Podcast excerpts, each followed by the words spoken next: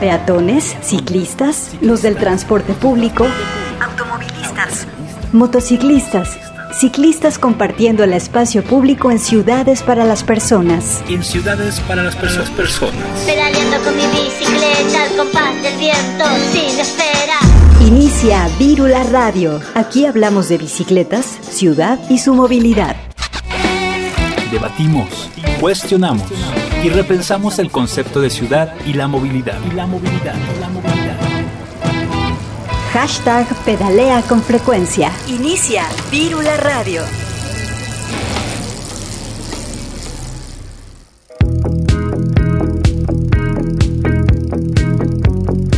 Hola, bienvenidas y bienvenidos a Pírula Radio. Yo soy Grecia Hernández y me emociona mucho estar de regreso aquí iniciando el 2022.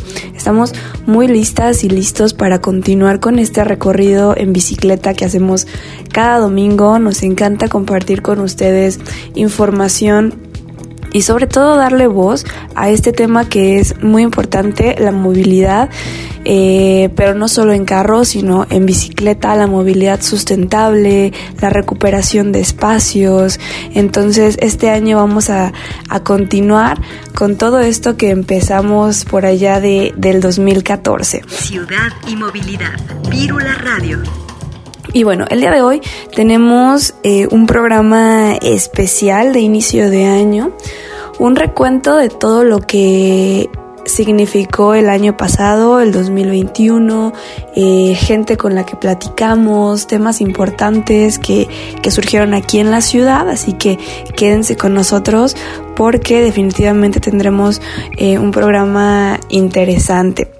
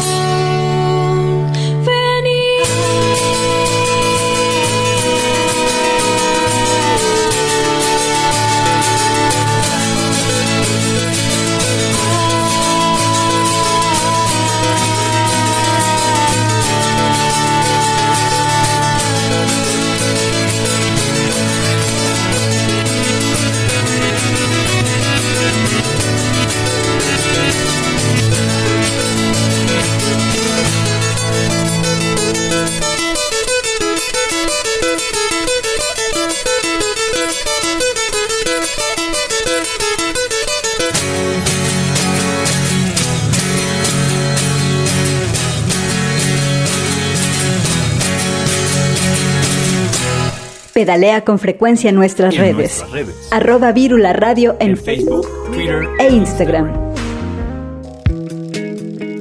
Y bueno, como empezamos el, el 2022, eh, durante los días pasados se empezó a escuchar el tema de mi macroperiférico, este sistema de transporte masivo en forma de BRT que va a cruzar todo el periférico, o al menos se supone que eso tendrá que hacer porque justamente está causando polémica que en el periférico del lado de Tonalá, en el oriente de la ciudad, no va a estar conectado con este BRT, que es el camión eh, pues que da servicio a más personas, sino que va a parar y se va a tener que transbordar a un camión, a un autobús eh, pues normal, de esos que vemos eh, en las calles. Y bueno, según el gobernador, esto es esto es conectar, pero en realidad, mientras el BRT no continúe y se tenga que transbordar, ahí ya no es conectar. Ahí ya está sucediendo eh, un ejercicio de bajarse de uno para subirse a otro y aunque cueste cero pesos, ya está suponiendo ahí un corte en la movilidad de los y las usuarias. Entonces hemos escuchado muchas críticas en, en estos días y la verdad con, con mucha razón porque pues nos merecemos una explicación más allá de no se preocupen, en Tonalá ya tienen una línea que es eléctrica, ya tienen esto, como si no mereciéramos eh, lo mismo todas las personas. Entonces creo que ahí la ingeniería de tránsito que se realizó, los estudios que se realizaron al momento de plantear este este mm, sistema masivo de, de transporte del lado oriente de la ciudad, por ahí tuvo una deficiencia y no hay que quitar el dedo del renglón, hay que seguir pues muy ahí con una mirada crítica hasta que haga clic, hasta que nos, nos funcione, ¿no? Y no lo vamos a ver hasta la práctica, pero bueno, fue algo que sucedió en estos días pasados, que ya vamos a tener por fin el macroperiférico. Y la verdad también se han escuchado muchos comentarios por ahí, ¿no? De es que nos quitaron el, el carril, esto está mal planeado, pero pues sigue, sigue viéndose desde una óptica meramente cochecentrista donde nos pesa quitar espacio al automóvil particular y no nos permitimos pensar en otros modos de transporte mucho más eficientes que van a beneficiar a más personas, porque recordemos que apenas si un 30% de la población de aquí tiene acceso a un automóvil, entonces sigue siendo un privilegio y los menos privilegiados son los que más le batallan, le batallamos al momento de movernos con menos infraestructura, menos transporte y demás. Pero así arrancamos el año con mi macroperiférico. Esperemos que esto tenga una mejora en, en la movilidad. Pero como les comentaba, hace algunos eh, momentos vamos a tener un recuento de sucesos que pasaron aquí en el programa en Virula Radio. No sin antes, por supuesto, mencionar a pues las otras estaciones de la red radio UDG que también están transmitiendo este programa desde Puerto Vallarta en el 104.3 y en Ocotlán en la retransmisión por el 107.9 de FM. Eh, también un saludo a Sebastián Cecillón, por supuesto, que es eh, el productor de este programa. Pueden encontrarnos en redes sociales como Virula Radio, estamos en Twitter, en Facebook y en Instagram. Y también saludos a quienes nos están escuchando por la retransmisión eh, y por eh, la transmisión en línea en radio.udg.mx.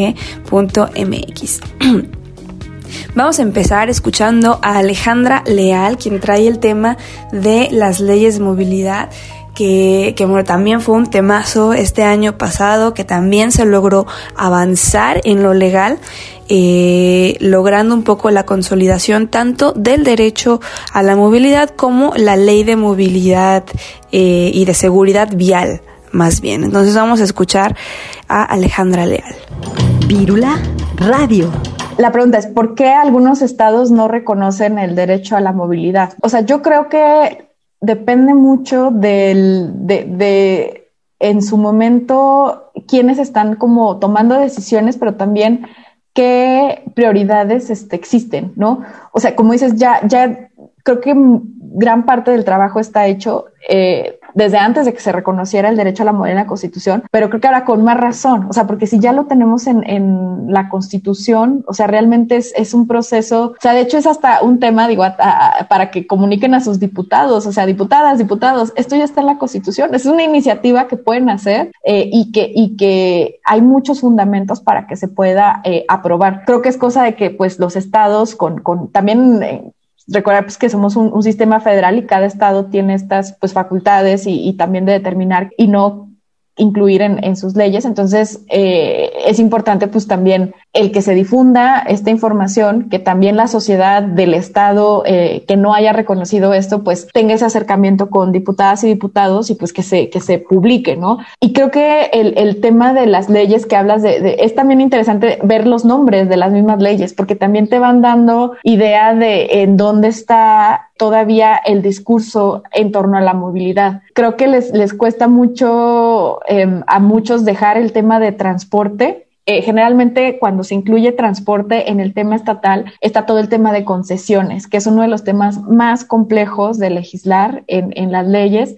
Y entonces a lo mejor creen que dejando movilidad, o sea, no, no queda claro, ¿no? Que también lo estás incluyendo. Pero pues el, los, los conceptos que conocemos de movilidad sí incluirían a todo, a todo, pues el ecosistema que, que, que está relacionado, ¿no? Y, y pues si existe algo para, para presionar, estaba primero el tema de la armonización de la Ley General de Asentamientos Humanos, o sea, cuando lo que les platicaba que se hizo en 2016, por primera vez se incluyó este capítulo. Ese capítulo también pues daba pie a que las leyes estatales retomaran ciertos conceptos y se actualizaran eh, en este proceso de armonización. Sin embargo, pues sí hemos visto que los ritmos en los congresos estatales son, son bien distintos. E incluso creo que ese capítulo avanzó mucho en el tema como conceptual, pero no de instrumentos. O sea, realmente no generaba instrumentos para los tres niveles, como lo, podría hacer este, la Ley General de Movilidad y Seguridad Vial, pero sí es un avance que, es importante, ¿no? Quizá también próximamente, si se aprueba pronto la Ley General de Movilidad y Seguridad Vial, pues habrá también un proceso de armonización.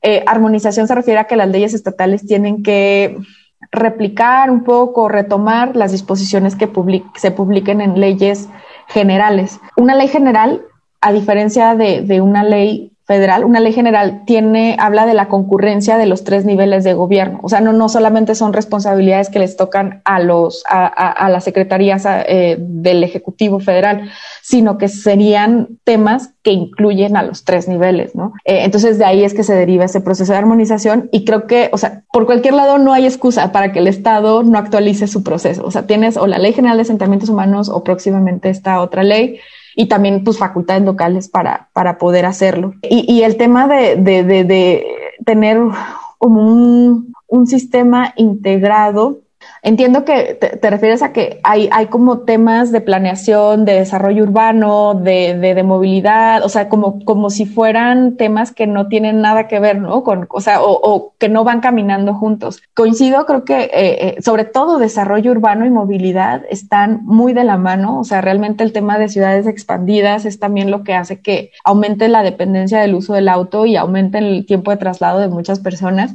Este, y, creo que sí, sí es importante eh, de alguna forma eh, vincularlo. Entiendo que pues la Ley General de Asentamientos Humanos es lo, lo que vincula el territorio con movilidad, pero también creo que en movilidad hay temas muy puntuales que escapan a lo territorial, o sea, que, que, que son, uh, no escapan, pero son mucho más específicos, ¿no? Eh, y no se diga de seguridad vial, ¿no? O sea, sí, sí hay temas que, ahí sí escapan al territorio. De hecho, por ejemplo, esa es una de nuestras propuestas muy fuertes, que en estos procesos la Secretaría de Salud tiene que estar muy activa, cosa que no hemos visto. O sea, quien, quien ha estado encabezando todos estos esfuerzos ha sido Sedatu, que sí tiene el enfoque territorial, pero el tema de alcoholimetrías, el tema de, de, de las sillas, de, de cinturones de seguridad, no, no, pues no, no dan con, con, las facultades que tiene en este momento SEDATU, ¿no? Y, y, por eso es importante, pues, eh, también trabajar de manera más específica, pues, estos, estos temas con, con a través de, de, una ley general.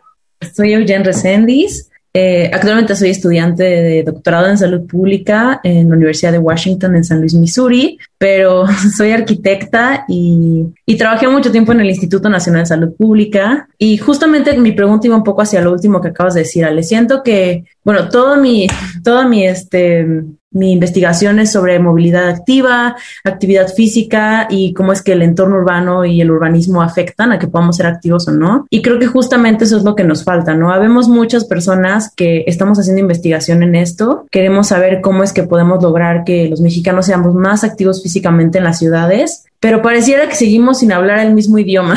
Entonces, todos los que están como mucho más enfocados en salud pública, como que hay muy buenas intenciones, pero no hemos logrado construir ese como puente. Y justamente quisiera saber un poco tus opiniones y si alguien más tiene alguna opinión sobre esto, en cómo podemos involucrarnos más más allá igual y de la Secretaría de Salud, ¿no? Hay muchos organismos en temas de salud pública que incluso no, no les pasa por aquí que la actividad física o, la movilidad activa es un tema de salud pública, ¿no? Y va mucho más allá del ejercicio. Entonces, sigo sin, y digo, hemos estado trabajando esto y sigo sin entender y quisiera escuchar sus comentarios sobre eso, ¿no? ¿Cómo podemos construir este puente para que la salud pública tome en cuenta la movilidad como algo que es esencial para la salud humana, ¿no?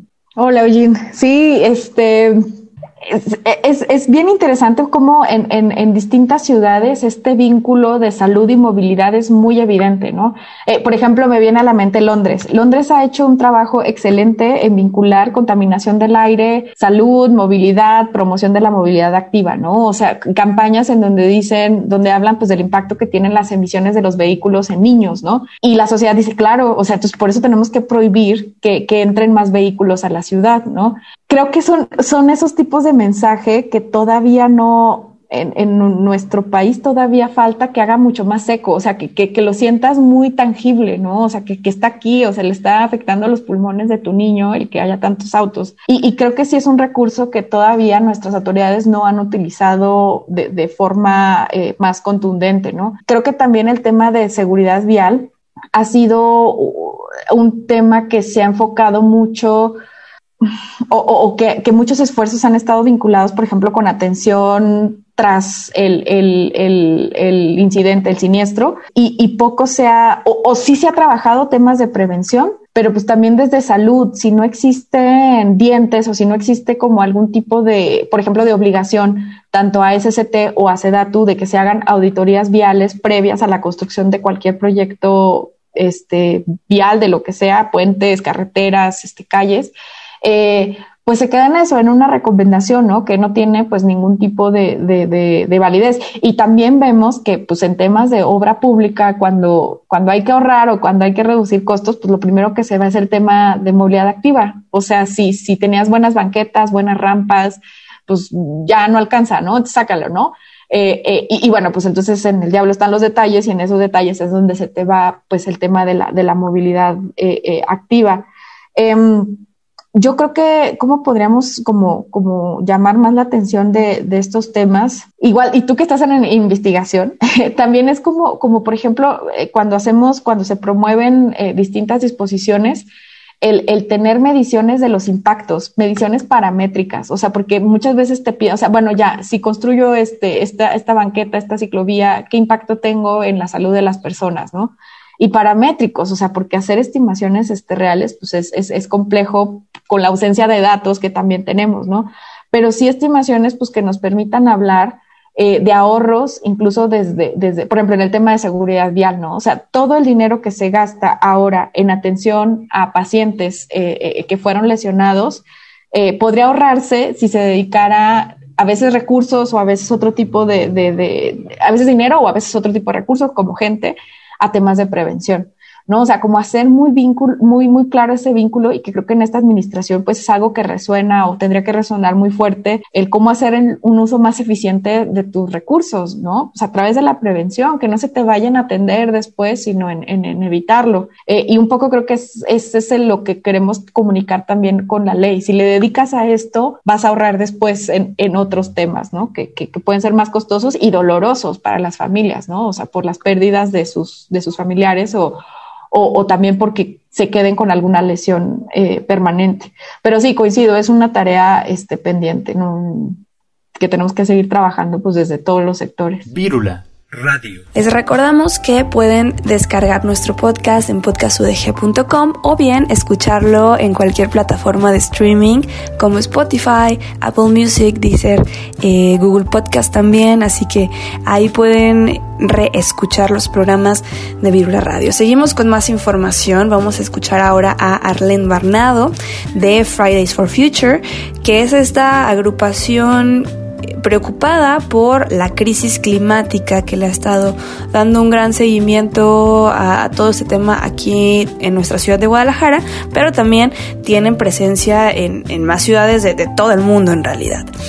Entonces vamos a escucharla. Yo tampoco vamos a satanizar al carro, pero sí me gustaría que seamos muy honestas eh, de lo que está causando, ¿no? De lo que estamos respirando, eh, porque pues muchas personas podemos decir, pues es que es mi carro, o sea, yo ahorré toda mi vida para comprármelo, aquí no puedo andar caminando ni en patines, pero hay que ser muy claras en esto, ¿no? Sí, pues mira, el tema de la movilidad y, sobre todo del carro, que es, es una inversión y, una decisión individual, eh, termina siendo siempre una decisión más como colectiva que individual. A final de cuentas, este, tu inversión de dinero se va a una fuente muy importante de gases de efecto invernadero y además este que, que, continúa la industria del fracking, este que no solamente es, es ese smog del que hablábamos, ¿no? O sea, tiene que ver que este como como tú lo dices con la movilidad este que ya la ciudad está saturadísima este Guadalajara y las las ciudades este eh, de la zona metropolitana de Guadalajara están saturadísimas de carros porque son son suficientes y, y va más allá no este una decisión individual de muchas personas eh, de, de, esta zona metropolitana de Guadalajara está afectando a los millones de personas que vivimos aquí, ¿no? Y por supuesto que complica no solamente eh, los tiempos de traslado, sino además, es, ¿cómo, cómo decirlo? Eh, pues tiene que ver además con hasta con el ánimo, ¿no? El, el, estado de ánimo con el que vienen las personas, ¿no?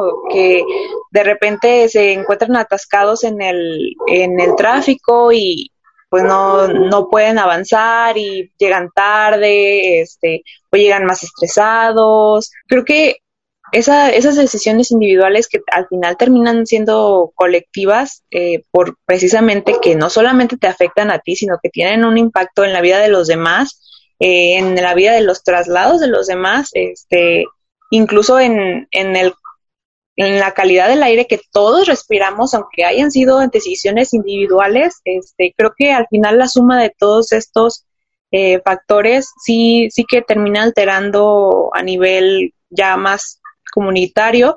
Y por eso sí, eh, pues así diciéndolo claramente, eh, el auto, el automóvil individual no es este la mejor solución y por supuesto no no está haciendo nada por ni por la movilidad ni por la crisis climática. Recordemos, Arlene, que el, el automóvil particular apenas y alcanza un porcentaje minoritario en todo el país. Entonces, todo esto que la minoría del país está generando, lo estamos pagando todas las personas, incluso quien no tiene carro.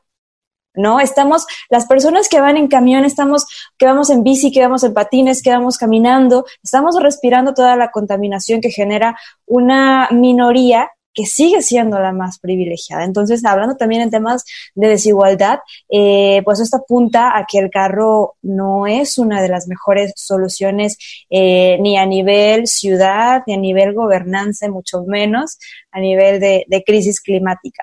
Eh, hace poco, uno de los temas que pues más se pudieron ver en redes sociales, eh, que fue pues muy sonado, que estuvieron por ahí explicando, fue el tema del el informe, el último informe del, del IPCC. ¿Nos puedes eh, pues recordar de qué se trata este informe, cuál es su importancia, por qué debemos eh, saber lo que es? Mira, pues creo que comenzando explicando que pues el IPCC es prácticamente conglomerado de científicos de todo el mundo, expertos en el clima precisamente, que se reúnen y hacen estos eh, concuerdos o este, este tipo de proyectos que, no solamente incluyen personas de un solo ramo, sino de muchísimos, pero que al final este, se encargan de estudiar y, y de medir eh, puntualmente los efectos del cambio climático, el, el, nivel de calentamiento global que hemos tenido. Y bueno, e, este año no, no fue la excepción. Y pues básicamente o el mensaje más, más aterrador que ellos nos, nos eh, comunicaron este año es que eh, ya llevamos 1.1 grados de calentamiento global. Y eh, cuando pues se supone que no, no era la meta para, para nada y que... ¿Esto qué significa, Arlen? Perdón por, por, la interrupción, ¿qué significa esto, esto de los grados? Mira, eh, se supone que el calentamiento a nivel global eh, influyen muchos factores, pero al final de cuentas, eh, por la manera en la que eh, se distribuyen las capas eh, de, de, la Tierra, se queda el, el calor adentro en, el, en, la Tierra, o sea, se sigue manteniendo y cada vez este, se sobrecalienta y se sobrecalienta y se sobrecalienta. Entonces, eh, medir el nivel de, de calor que, que, estamos ganando nos ayuda a saber eh, en cuanto estamos cada vez más este, empeorando, porque pues obviamente nos, alerta, mientras más se va calentando la Tierra, más se va cam cambiando el clima, este, las condiciones de vida para no solamente nuestra especie, sino todas las que vivimos en, en él, y se este, tiene que ver con este, una serie de cambios que pues claro que ya sabemos que van a, van a pasar porque ya han pasado a lo largo del la historia de la, de la Tierra, entonces, esto nos hace eh, que, se, que sea preocupante porque la meta es 1.5 grados de calentamiento global y eh, el 1.1 para nada era la meta y nos está hablando de que sí vamos por el mal camino, por el camino del calentamiento global y la crisis climática que no ya no vamos a poder frenar en los siguientes años porque, como te digo, no es algo que ya podamos prevenir eh, si dejamos que, que se llegue a, esta cifra que, que, es el punto de no retorno, así, así lo, lo conocen, porque pues después de eso eh, los cambios que se van a, a venir a nivel global eh, van a ser eh, muy muy catastróficos por así ponerlo. Entonces este por eso la preocupación de del IPCC de alertar y decir que ya ya han medido que el, el calentamiento global ha llegado al 1.1 grados centígrados. Y en este eh, informe, digo, sé que son miles de páginas, es, es, muy extenso porque es una explicación científica eh, pues así como muy eh, específica. Seguramente ustedes y los demás asociaciones y movimientos de Fridays for Future pues han de tener ya como muy monitoreado cuáles fueron los puntos eh, más relevantes, por así decirlo.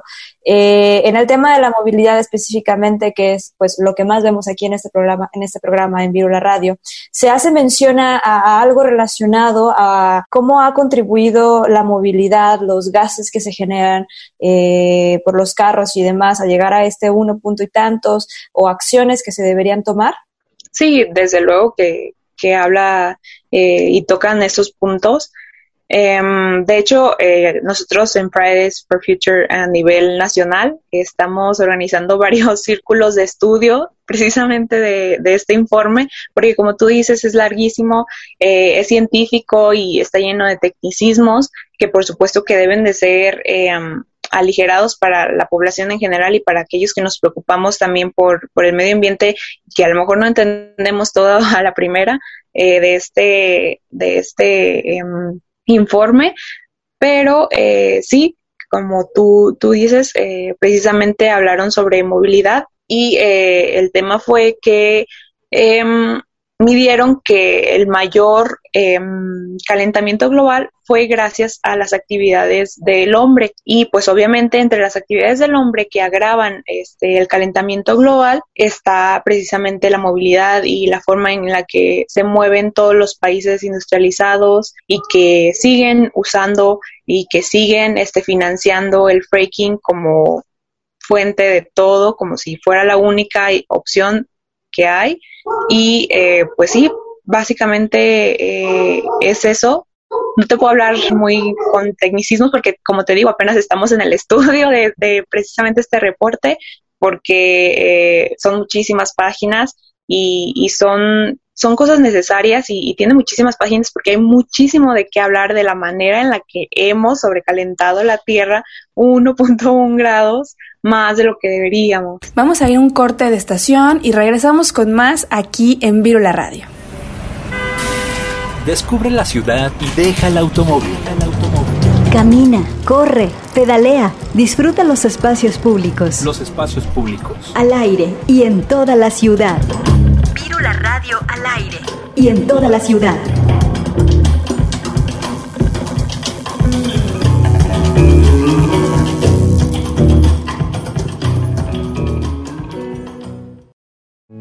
Camina, recorre, explora, Cambiemos el paradigma de las calles. Buscamos espacios seguros para crear. Más ciclovías. Menos avenidas. Virula Radio te acompaña en el trayecto.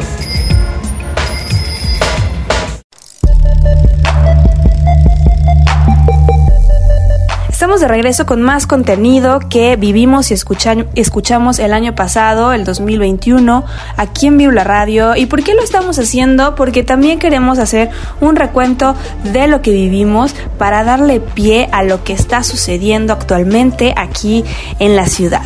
Y ahora es momento de ir con Débora Semadeni de Por favor abróchalos, quienes tienen este tema de seguridad vial en, todos los modos de transporte. Em, vehículos motorizados que son los que más causan muertes y heridas en personas, sobre todo en población joven, eh, pero que sobre todo tienen una visión muy integral donde saben que pues que la seguridad vial va más allá de los coches, de los choques entre carros, sino que se debe atacar desde eh, pues de una mirada mucho más profunda. Vamos a escucharla en el 104.3 de FM Vírula Radio.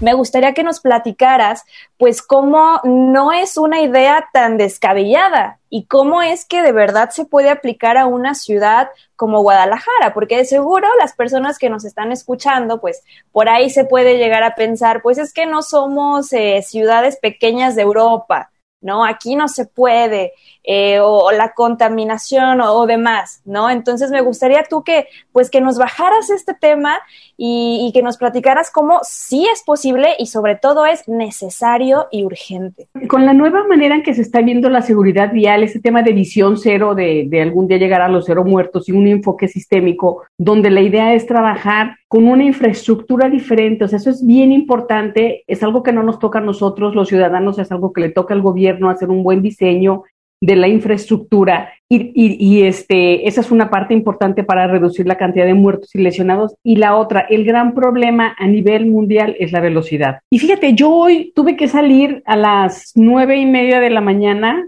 iba por López Mateos de sur a norte y me estuve fijando mis velocidades en promedio eran de 20 kilómetros por hora, porque pues, al final no me podía mover a las nueve y media a, más velocidad, ¿no? Y pero de repente, si ahorita, por ejemplo, si a las 10 de la noche o a las 1 de la mañana voy por las López Mateos, pues puedo ir a la velocidad que yo quiera porque no va a haber tráfico. Y entonces muchas veces pensamos, es que si yo puedo, podría ir a más velocidad porque voy a llegar mucho más rápido. Y la verdad es que no es cierto. O sea, al final a lo mejor puedes ir a velocidades más rápidas, pero después hay un choque que a lo mejor fue nada más un lleguecito y ya con ese choque, entonces ya te olvidas de la velocidad a la que podías ir. A lo mejor tú no fuiste el que chocaste, pero estaba todo libre. Entonces se ha comprobado y se han hecho muchos estudios a nivel internacional de que en realidad el, la diferencia entre ir a 30 kilómetros por hora o a 50 kilómetros que podríamos decir que es en las calles normales, no va a ser la gran diferencia en el tiempo en el que vas a llegar de un lugar a otro. realmente no marca la diferencia. Muchas veces la gente piensa, oye, pero es que 30 kilómetros por hora, pues vamos a contaminar más. Tampoco va a haber mayor contaminación, porque si fuéramos todos a 30 kilómetros por hora, podríamos ir como, o sea, vas a la par de todo mundo, tienes menos probabilidades de tener accidentes. Al final, como te digo, los accidentes van a seguir ocurriendo, pero a mayor velocidad, pues tienes menos tiempo de reaccionar y suceden más accidentes, ¿no? Entonces, ir a velocidades más bajas también reduce las probabilidades de tener accidentes y eso también va a hacer que tengamos menos congestionamiento vial. Entonces, al final, por lo que se ve en todos los estudios, y, y porque no es una ocurrencia de Guadalajara, ni de las ni de los activistas de que estamos aquí, ni de los ciclistas de Guadalajara, es algo que se hace en todo el mundo donde hay evidencia y donde me imagino que ustedes, que, que, que el tema es la bici, pues lo, lo vemos cuando todos decimos, no, como Ámsterdam no era el Ámsterdam de ahorita de las bicis, o sea, había, había muchos carros y la situación era diferente. Y, y creo que lo podemos lograr. Creo que también es un proceso, o sea, no, no vamos a pensar que vamos a tener a Guadalajara como Ámsterdam en, en, dos años porque sería un sueño, una utopía que eso va a suceder, pero sí podemos pensar que en varios años podemos lograr bajar las velocidades, que los ciclistas tengan su, su, su, ¿cómo se, sus ciclovías o que la gente pueda cruzar, que puedan caminar, que puedan los niños jugar en las calles como lo hacían en, en otros tiempos. ¿Por qué no? O sea, al final el chiste es que trabajemos. ¿Qué pienso yo que puede ser algo que si tú le dices a un, a un automovilista, y yo soy un automovilista, por ejemplo, yo manejo, entonces yo digo, oye, es que te tienes que ir a 30 kilómetros por hora y vas a decir, bueno, no me digas, o sea, cuando en algunas zonas, por un decir que pudieras ir a 60 kilómetros por hora, ¿no? Pero ¿qué pasaría si llegamos con las gentes, por ejemplo, en algunas, en un lugar en donde hay muchas casas, una zona residencial, por un decir, decirles, a ver, ¿cómo te gustaría que tus hijos cruzaran las calles, ¿no? O sea, ¿te gustaría que cuando tu hijo cruza y cruza al parque o vas paseando a tu perro, vas corriendo, vas en la bici, tú, tú como ciudadano preferirías que fueran a 30 kilómetros por hora porque si alguien te llega a golpear, tienes todas las probabilidades de sobrevivir? Entonces creo que tenemos que llegarle a los ciudadanos de a pie, a los ciclistas y así vamos involucrando también a los automovilistas, ¿no? Y obviamente empezando en calles de un solo sentido, en calles de doble sentido, pero en calles pequeñas, terciarias y así poco a poco podríamos ir avanzando con el tema de la velocidad, pero creo que para que este tema se entienda y que la gente lo acepte, le tenemos que explicar a los ciudadanos, tenemos que tener esa percepción del riesgo, porque la verdad es que luego dicen, no, es que a mí no me va a pasar nada o yo no voy a chocar porque se va a manejar muy bien y pues al final todos cometemos errores, ¿no?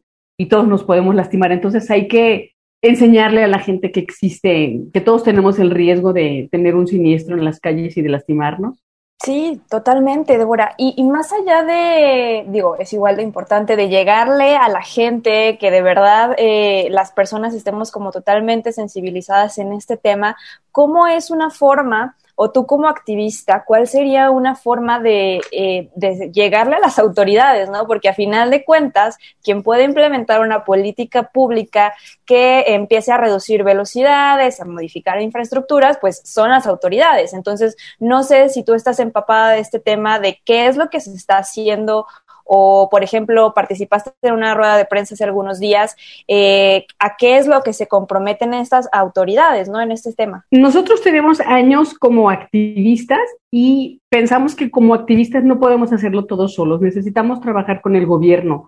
Le llamamos a esto gobernanza, ¿no? Esta manera de decir, ellos tienen su trabajo y tienen sus obligaciones y nosotros como, como activistas necesitamos estarnos preparando, estar estudiando, estar viendo cuáles son las cosas que se, que se hacen en el mundo y las cosas que llevan a, a, reducir la cantidad de muertos y lesionados. Entonces, por un lado, nuestro trabajo como activistas de estarlos informando y formándonos, ¿no? Y por otro lado, es sí buscar a las autoridades y sí saber que sí se puede trabajar con ellos hasta cierto punto, ¿no? Por ejemplo, a mí hace muchos años, en, en, en la asociación en la que estoy yo, trabajo, eh, por otro lado, ¿no? En, dentro de los carros, en el tema de los niños pasajeros, y hace varios años me tocó participar en el reglamento de movilidad de aquí de Jalisco, hablando sobre los diferentes tipos de sillitas ¿no? que necesitan los niños para ir seguros. Y, hubo la apertura, hubo la apertura de parte del, del gobierno de que nosotros participáramos en dar nuestras recomendaciones. Esto habrá sido en el 2013 más o menos, y entonces de alguna manera en Jalisco, que somos, somos diferentes y somos un ejemplo, la verdad, a nivel nacional. Somos como los que tenemos más apertura o más, hacemos como, tenemos como más relación con el gobierno. Este, nos han invitado a varios proyectos. Justo yo me acordaba, ahora que dices que, que me viste, que estuve participando en este programa, así nada más dando como mi, mi, mi aportación como sociedad civil, me acordé que hace varios años estuvimos en una reunión cuando Saúl Alveano, que está ahorita de director de seguridad vial él estaba en, en, una, en otra parte que sobre temas de seguridad vial, en algo mucho más técnico. Y me acuerdo que estábamos en una reunión y había mucha gente del sector salud, lo que aquí es el CEPAG, el Consejo de Prevención de Accidentes, se llaman COEPRAS en otros estados. Y les platicábamos cómo nosotros en Jalisco trabajábamos muy de la mano y nos invitaban a cursos y nos, nos, nos enseñaban muchísimas cosas todos los del CEPAC, ¿no? Y entonces él me decía, ellos, los de otros estados nos decían, pero ¿cómo? ¿Cómo ustedes no se pelean con el gobierno? Y al final, y te lo digo nosotros como asociación civil y, y también como parte del Observatorio Ciudadano de Movilidad y Transporte Público, claro que también tienes, les tienes que decir las cosas que tú como sociedad crees que están mal y, pues las tienes que decir porque esa es tu obligación si tú quieres una mejor ciudad, pero también cuando hacen algo bueno, pues qué chido que están haciendo algo bueno y si los podemos apoyar en eso, pues qué padre, ¿no? Como ese tema que tuvimos, el, que tuvimos en esta, la semana pasada de, compartiendo camino, al final el tema es cómo le vamos a hacer para reducir velocidades, ¿no? Para enseñarle a la gente que se pueden lastimar si no reducimos las velocidades.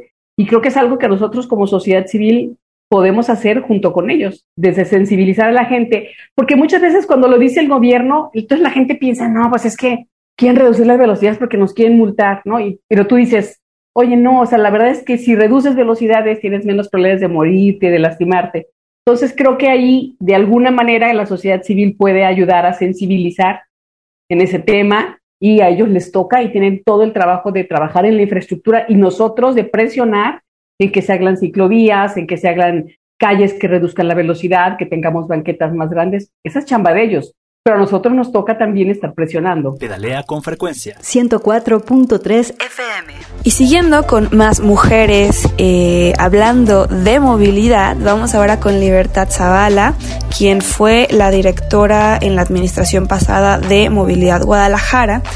Em, nos habló ella del ranking ciclociudades porque justamente el municipio de Guadalajara fue quien eh, estuvo ahí encabezando este ranking. Vamos a descubrir por qué y también hagamos nuestras especulaciones de a ver qué esperamos para el ranking de este año. A ver, creo que para mí el ranking ciclocidades y todo lo que implica ciclocidades para las ciudades mexicanas y para mí como profesional del tema, ciclocidades nace hace años como un tomo, como una biblia de cinco tomos para la movilidad ciclista donde se reta a las ciudades a no preguntarse el cómo lo hacemos, sino nos dieron una guía de cómo hacer ciudades ciclistas, de cómo hacer ciudades para las personas. Este tema lo tiene ITDP hace años y hace desde el 2007, no me acuerdo desde cuándo, y si te fallo, hace el conteo. Y entonces tiene una metodología preciosa donde evalúan varios, varios criterios, entre eso la capacidad institucional, sus programas de educación, la inversión, el monitoreo eh, y el tema del cambio climático. Son los que recuerdo muy bien. Y el año pasado, para nuestra sorpresa, pues salimos como la ciudad más punteada y es la primera vez en mucho tiempo del ranking ciclociudades hasta donde recuerdo que no se lo lleva la Ciudad de México. Y es por eso que a nivel nacional llamamos mucho la atención, porque como Guadalajara destrona la Ciudad de México. Y obviamente en temas como muy profesionales empieza este celo ciclista y este celo profesional de le quitaron el campeonato a la Ciudad de México, ¿no? Creo que ya no son como los Oscars, sino cambiamos de, de dinámica y se vuelve como la cascadita del barrio y es le ganaron y viene como todo este celo profesional. Sin embargo, algo que hace ITDP y que ayer en la presentación hacía mucho énfasis es que esto no es una competencia, es una evaluación de política pública. Y cuando lo vemos desde ahí, creo que con lo que te quedas es con todos tus pendientes. De hecho, ayer que veíamos eh, la transmisión en vivo de esta presentación, como los Oscars, lo veíamos cada quien en su computadora, así, ¿sabes? Como, como locas y como locos. Y en automático celebramos, nos emocionamos, gritamos, sonreímos, pero la pregunta fue, revisemos en qué estamos mal. Y entonces aquí tengo abierta, pero de los 2, 4, 6, 8, 10, de los 11, 11 variables, Guadalajara saca 100 en 3, que es cambio climático por todo el esfuerzo que se hace desde la ciudad con el convenio de C40 y a nivel metropolitano con el PAC Metro, que ese es un 100 que nos ganamos entre todas y todos y obviamente por las metas cumplidas. La capacidad institucional también nos sacamos un bello 100 y tiene que ver, y aquí me encanta resaltar esto, porque algo desde que llegamos a la, a la Dirección de Movilidad de Guadalajara buscamos que fuera una dirección muy incluyente y entonces en la mayoría de las posiciones de toma de decisiones estamos mujeres desde la señora directora, pasando por las jefas, coordinadoras, Enrique, Enrique es aliada, Enrique es así que es parte de, la comunidad también, eh, de mujeres que hacemos y sobre todo que tienen la sensibilidad de, ver eh, y de estar en la toma de decisiones desde una postura muchísimo más humanitaria y de derechos humanos, que es precioso. Y entonces en capacidad institucional nos resaltamos por eso. En intermodalidad tenemos un 64 y es cuando empezamos a ver, ¿no? O sea, tenemos un 64, en algunas tenemos 50, y la tarea que tenemos ahora como equipo, como equipa, es en qué estamos eh, pendientes y por qué. ¿no? O sea, en financiamiento salimos con un 50% y nos preguntamos, pero ¿por qué si seguimos construyendo ciclovías? Solo en este momento tenemos más de 34 kilómetros de infraestructura ciclista en remodelación, en mantenimiento o en construcción, o sea, completamente nuevas. Eh, está el último tramo de revolución para conectar de, de, de la, de, ay Dios, de la calzada del ejército ¿sí? Si es de la calzada del ejército hacia la calzada de independencia, todo el tramo de solidaridad, lo que está pendiente de mi macro. Seguimos con, ejercicios de complementar infraestructura eh, al interior de, la red que tenemos ya en Guadalajara. Estamos por consolidar Avenida México y entonces digo, ¿por qué sacamos 50? Y así muchas de las cosas nos, seguridad vial, también tenemos un 67%, pero ahí sí reconocemos que estamos en pañales y aquí el comercial es para, para mencionar que somos parte de una iniciativa global de seguridad vial y donde estamos en el año uno y donde estamos detectando nuestra línea base ¿no? de problemas. Entonces ya identificamos los cruceros con mayor riesgo, estamos vinculando con la infraestructura ciclista, estamos relacionándolo con las paradas de transporte público para poder hacer un planteamiento y tal vez sí, ahorita tenemos un 67, pero esperamos que el siguiente año este tema suba, porque uno de los compromisos claros que tenemos desde las direcciones es garantizar que cualquier persona que decida moverse por esta ciudad llegue segura a su casa, ¿no? sin que se vea involucrada o involucrado en ningún hecho de tránsito, o si es así, lamentablemente, no sea un hecho de tránsito que nos provoque una pérdida.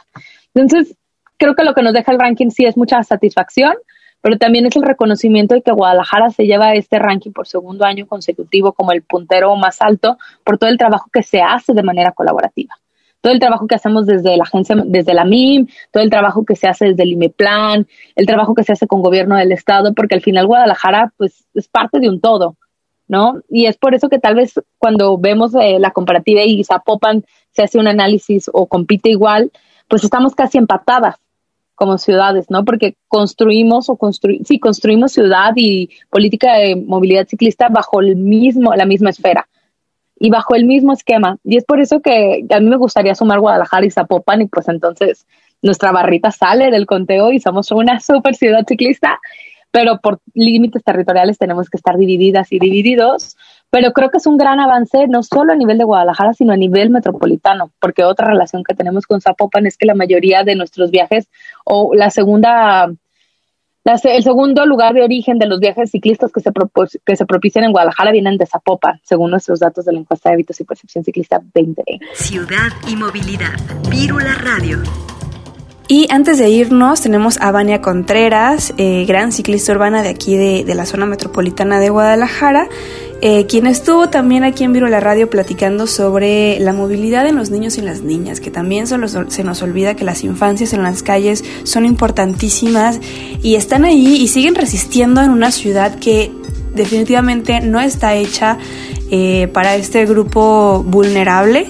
Entonces esperemos que podamos caminar hacia ciudades mucho más incluyentes con estos grupos, y no solo niños y niñas, personas con discapacidad, adultos mayores, mujeres, que son grupos que a diario sufren y padecen una ciudad que no es tan incluyente. Pues justamente tras la reactivación, pues eh, hemos tenido que tomar algunas medidas, ¿no? Justamente lo que te mencionaba ahorita, no estamos haciendo este, altos en puntos de destino o en puntos de hidratación. Simplemente la rodada es eh, tipo circuito. Salimos de Torres Amarillas, regresamos a Torres Amarillas. Em, uso de cubrebocas obligatorio. Digo, a pesar de que, pues, cada quien en su bicicleta lleva, pues, una distancia apropiada, pero siempre es importante el seguirnos cuidando. Entonces, este, el uso de cubrebocas, y pues bueno, ya saben, ¿no? De base sus elementos de seguridad, su casco, sus luces, etcétera, su bicicleta en buenas condiciones y demás.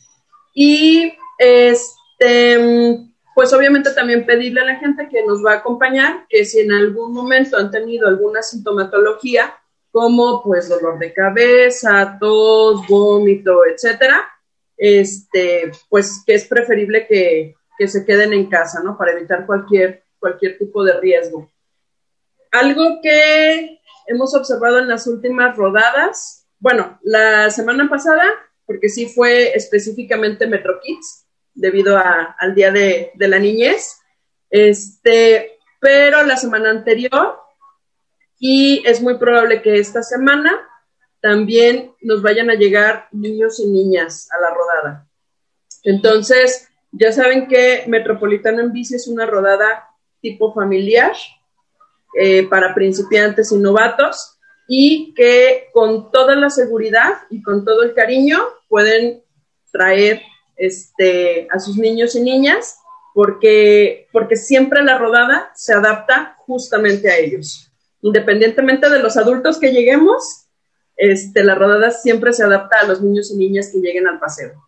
Qué padre. Y tú, este, en estos momentos, por ejemplo, eh, pues estás invitando precisamente a, a, niños y niñas. Me refiero a que, pues muchas veces los papás y las mamás, eh, pues todavía, pues no los dejan salir tanto y al contrario, eh, los pequeños y pequeñas, pues ya están como, pues con todas las ganas. Eh, eh, de salir. ¿Tú qué beneficios le ves a esta situación de empezar con actividades recreativas al aire libre, como por ejemplo algún paseo o rodada en bicicleta? Súper importante, súper, súper importante, porque tras este año de contingencia, creo que quienes más la han llevado de perder es, es precisamente nuestra niñez, ¿no? Eh, a lo mejor nosotros como adultos hemos podido tener un poco más de libertad de movimiento, porque tenemos que ir a ser pendientes, porque tenemos que ir al súper, porque algunos han tenido que regresar a trabajar, que no han podido seguir en, eh, trabajando desde casa, eh, etcétera. Hemos tenido muchísimas más posibilidades de movilidad.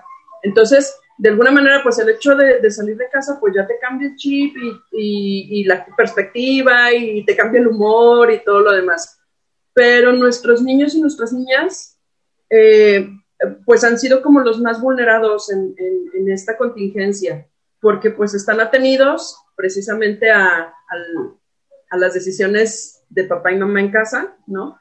Este, y de pues no sales, o sea, no tienes a qué salir, no sales, ¿no? Punto. Y obviamente son situaciones que, que a nuestra niñez le han estado causando muchos, muchos eh, problemas en cuestión de depresiones, de ansiedades, em, incluso de habilidades sociales.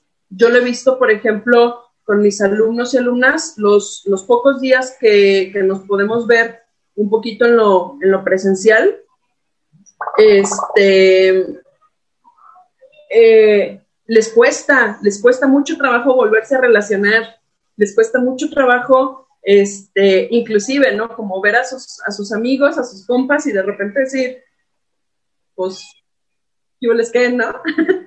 Entonces, eh, sí, sí, sí les está afectando mucho este encierro eh, y, y es súper importante que los saquemos a actividades recreativas, ¿no? Que se vayan a dar una vuelta en la bici, al parque, este, lugares de espacios abiertos, pues son súper, súper, súper importantes en este momento para nuestra niñez, para su, su desarrollo adecuado, ¿no? Y que, pues obviamente que todas estas situaciones no les, pues no les sigan afectando, Claro. Tú como, como maestra, precisamente, ¿qué actividades así como muy puntuales que podemos encontrar aquí en la ciudad relacionadas, por ejemplo, con, con el ciclismo o otras actividades en, al aire libre, eh, nos recomiendas, ¿no? Para las personas que, que nos están escuchando, además de las rodadas de, del Metropolitano en bici, eh, ¿qué más nos recomiendas que, que hagamos? Pues... Eh primeramente los invitamos a Metropolitano en bici. este, la vía recreativa, obviamente la vía recreativa los domingos. Eh, que tiene también por ahí sus filtros sanitarios y demás. Entonces, pues bueno, no se pueden salir un, ratito a tomar el sol y a tomar el aire. Eh, inclusive, a lo mejor dentro de sus propias colonias, pueden salir a tomar estos espacios públicos, ¿no? Salirse a las calles, a rodar un ratito. Eh, si, si tienen como niños pequeños, pues obviamente no se vayan a meter como vialidades principales, ¿no? Muy transitadas, porque pues si no se tiene como como la, eh, la pericia o la, pues el estar acostumbrados, ¿no? A, estar en, contacto con la calle y el tránsito, pues a lo mejor no es lo más adecuado. Pero, pero si viven en calles secundarias eh, o apaciguadas, este, etcétera, pues bueno, pueden salirse ahí un ratillo a andar en bicicleta o en patines, ¿no? Y que también sirve para, para tomar estos espacios públicos. Llegando al final de este programa, les agradecemos mucho haber acompañado eh, aquí a Virula Radio en este primer domingo del año. La verdad estamos muy emocionados y emocionadas por lo que va a suceder próximamente, para que estén muy pendientes de nuestras próximas emisiones. Eh, yo soy Grecia Hernández. Recuerden sintonizarnos la próxima semana y por supuesto pedalen con frecuencia. Las ciudades crecen y otras formas de movernos son posibles. Vivamos la movilidad y tomemos los espacios públicos. ¿Tú cómo te mueves y vives la ciudad? Queremos ciudades habitables para todas las personas. Esto fue Virula Radio. Volvemos la próxima semana. Aquí en Radio Universidad. 104.3 FM. Bicicleta, música y versos los sonales multicíclicos.